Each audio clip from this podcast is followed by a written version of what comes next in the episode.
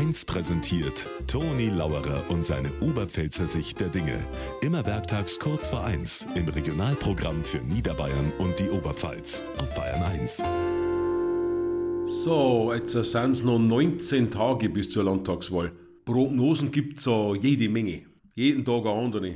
Ich hab mir gedacht, ich mag's einmal anders. Ich zähle einmal die Prozentzahlen zusammen, die sich die einzelnen Parteien wünschen. Vielleicht kommt da ein wahrscheinlicheres Ergebnis raus. Bin ich insgesamt auf 131 Prozent gekommen. Da sind dann Prognosen wahrscheinlich doch wahrscheinlicher als die Wünsche.